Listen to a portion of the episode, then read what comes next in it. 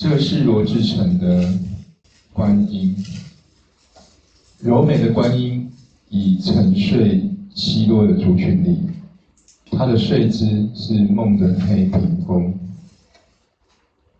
我偷偷到他发下垂钓，每颗远方的心上都大雪纷飞。这首诗有一些线索，第一个是他的观音，从他的自己写的哪一年，然后在哪个地方做，就可以知道说，这首诗写的就是淡水河旁边的那个观音山嘛。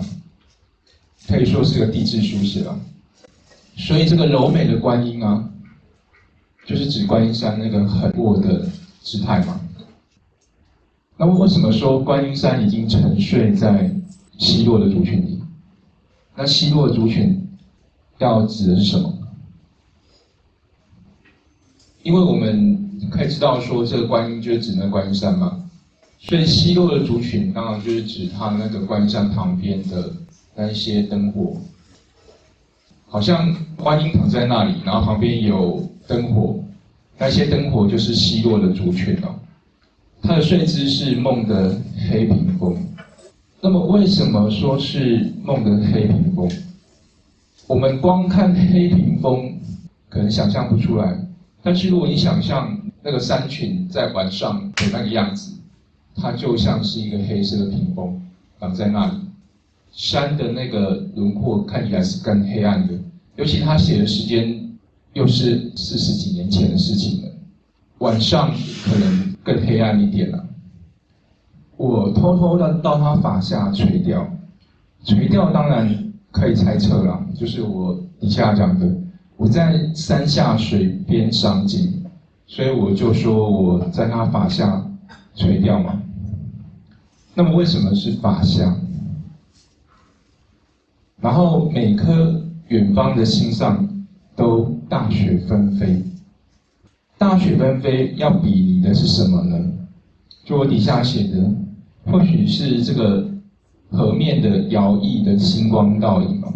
水波在摇曳的时候，它会有一种晃动的感觉嘛，就好像雪正在飘落了。那因为把观音名人化，所以说他在他发下垂钓。如果他是一个睡着，他跟着横躺的观音嘛，他头发当然就是跟着垂下来嘛。我们在他的旁边赏景，就是人在他的河边的赏景呢，看起来好像就是在观山的法下垂钓的感觉这样子哦。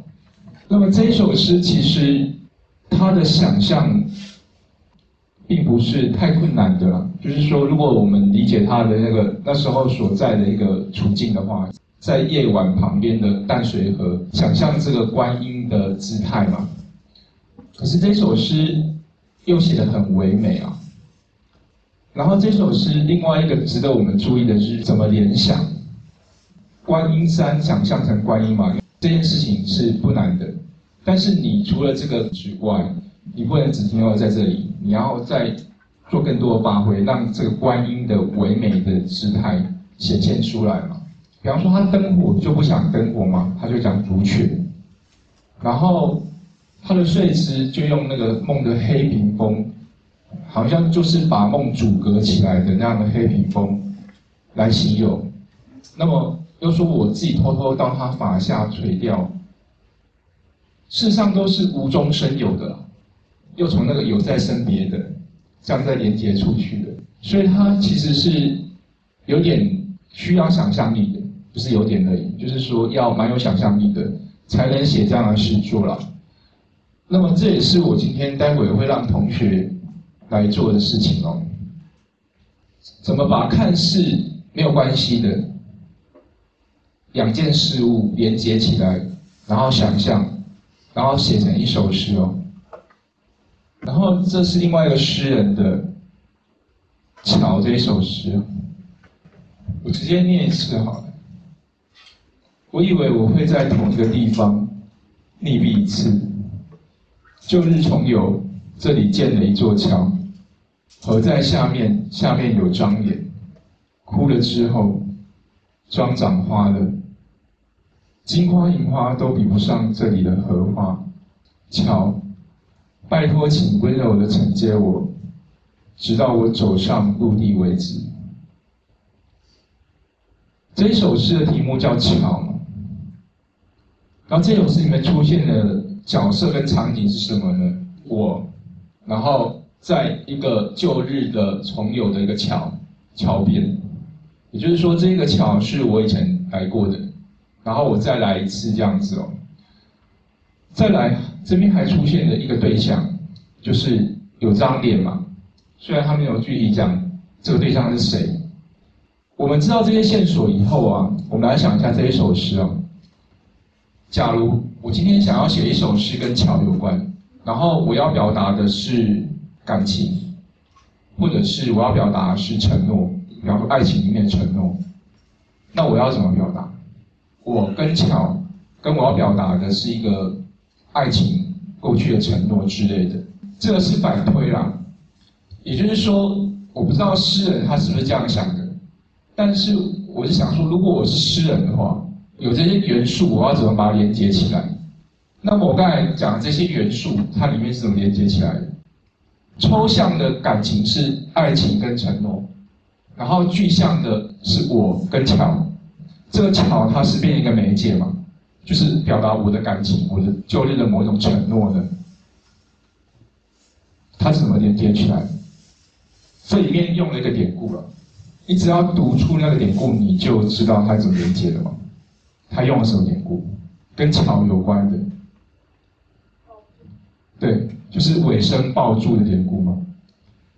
而且它里面已经有一暗示了，溺毙嘛，还有这里。建了一座桥，河在下面，下面有张脸，也就是说，过去曾有一个人在这边可能抱住溺毙而死这样子了。可是，当然这个这个溺毙而死不是真的像尾生抱住那样死掉，而是一种象征，一种比喻啊。就是说，过去我跟可能跟某一个人在这边有有一段爱情过世，我们有某一种承诺，然后可是他已经过去了。所以，我我说，我以为我会在同一个地方溺毙一次嘛，也就是说，过去已经溺毙一次了，但是我以为我会这样子，可是这一次我来了以后呢，虽然我还是很难过的，但是我希望我能走出来这样子的一个情绪。那我怎么走出来呢？第二段就像就是我讲那个用了纹身抱住的那个典故了，然后最后我要走出来。我说的是什么？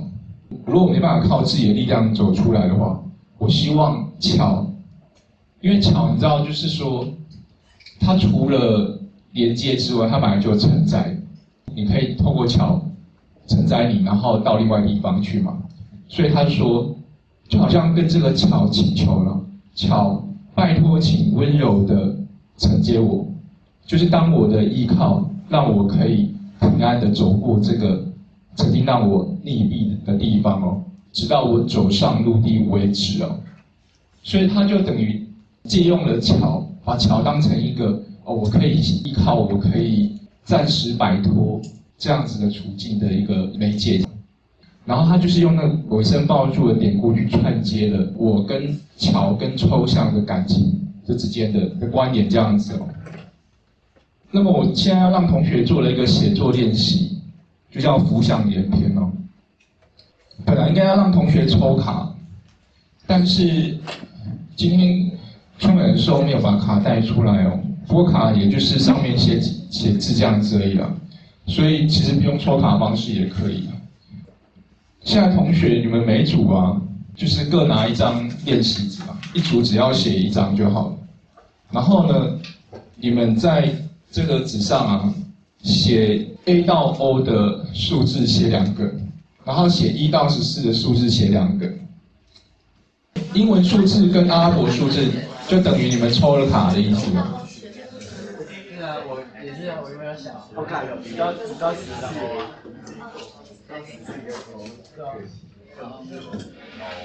好，那我现在让同学看哦。这是我想的一些我有兴趣的，A 到 O 就是一些跟抽象的感情概念有关的，然后就是这一些爱恋、梦想、希望、命运、生气气，就愤怒的意思；傲娇、嫉妒、伤害，然后哀伤、脆弱、释怀、宽容，放在一起表示同一组了，因为他们情感比较接近嘛。思念、感谢、上瘾、尴尬、偏执。然后呢，你们写的时候只要各选一个就好了，就是粉卡的选一个，跟那个具象的黄卡的各选一个就好了。也就是说，你们选两个来做连接啦，就是说粉卡选一个，然后黄卡选一个。那黄卡的上面就是比较具象的，比较具象的东西，基本上是具象的东西了。那你们就是把抽象的跟具象的连接在一起，去写一首诗哦。那么要怎么写呢？我这边有一些提示的方式啊，就是说让你们知道怎么写哦。你们第一阶段呢，就在那个抽象的词汇嘛，在抽象的词汇，你们只要选一个词汇，然后来写。比方说，我选的傲娇嘛，我想得到的像猫咪。或者是公主病什么之类的，然后写完了以后呢，再来具象的词汇，就是你们抽到具象的词汇，比方说你抽到了喵好像太好连接了，要故意挑一个不好连接的来讲，比方说你抽到药好了，然后你就你就想跟药有关你都写下来，然后你就要把药跟傲娇连在一起，本来看起来是没有关系的东西嘛。可是你因为经过了那个抽象的联想跟具象联想之后，你你在里面找到他们可以连接的地方，然后你再把两者的连接方式写出来，那就根据这个连接方式呢，来写下你的创作。那创作的行数不用多，大概三到五行，你多一行或少一行太少了，多个一行两行还可以接受了。那基本上三到五行就符合资格的。所以你们就照我上面写的这个来写，基本上你就会完成了。你这个串起来的时候，你可以自己讲想一个故事也可以，或者是自己想一个不一定要很具体的故事啦，一些画画面场景帮助你写作也可以这样子哦。就是第二阶段的那个两者连接方式那边要写的，然后最后再把你们的诗写出来这样子哦。所以你们基本上是跟着这个阶段的程序走，应该就写出来那首诗了。那这个练习的好处就是，也就是说，我们平常的思维会有思维关系。比方说啊，刚才有说嘛，把傲娇跟喵喵黄连接起来，这个是大家都想到的，没有什么。但是问题是，假设你抽到的是，比方说上瘾，上瘾，然后你又抽到了彩虹，本来你完全不会把上瘾跟彩虹这件事情讲在一起。上瘾这个抽象感情，跟彩虹这个眼睛看到的这个这个形象。原本是不会把它连接在一起的，但是因为你你现在抽到这两个人，就必须把他们做连接，那你就会突破原来的一个思维关系，你就会创造出来你原来写不出来的东西，这样子啊。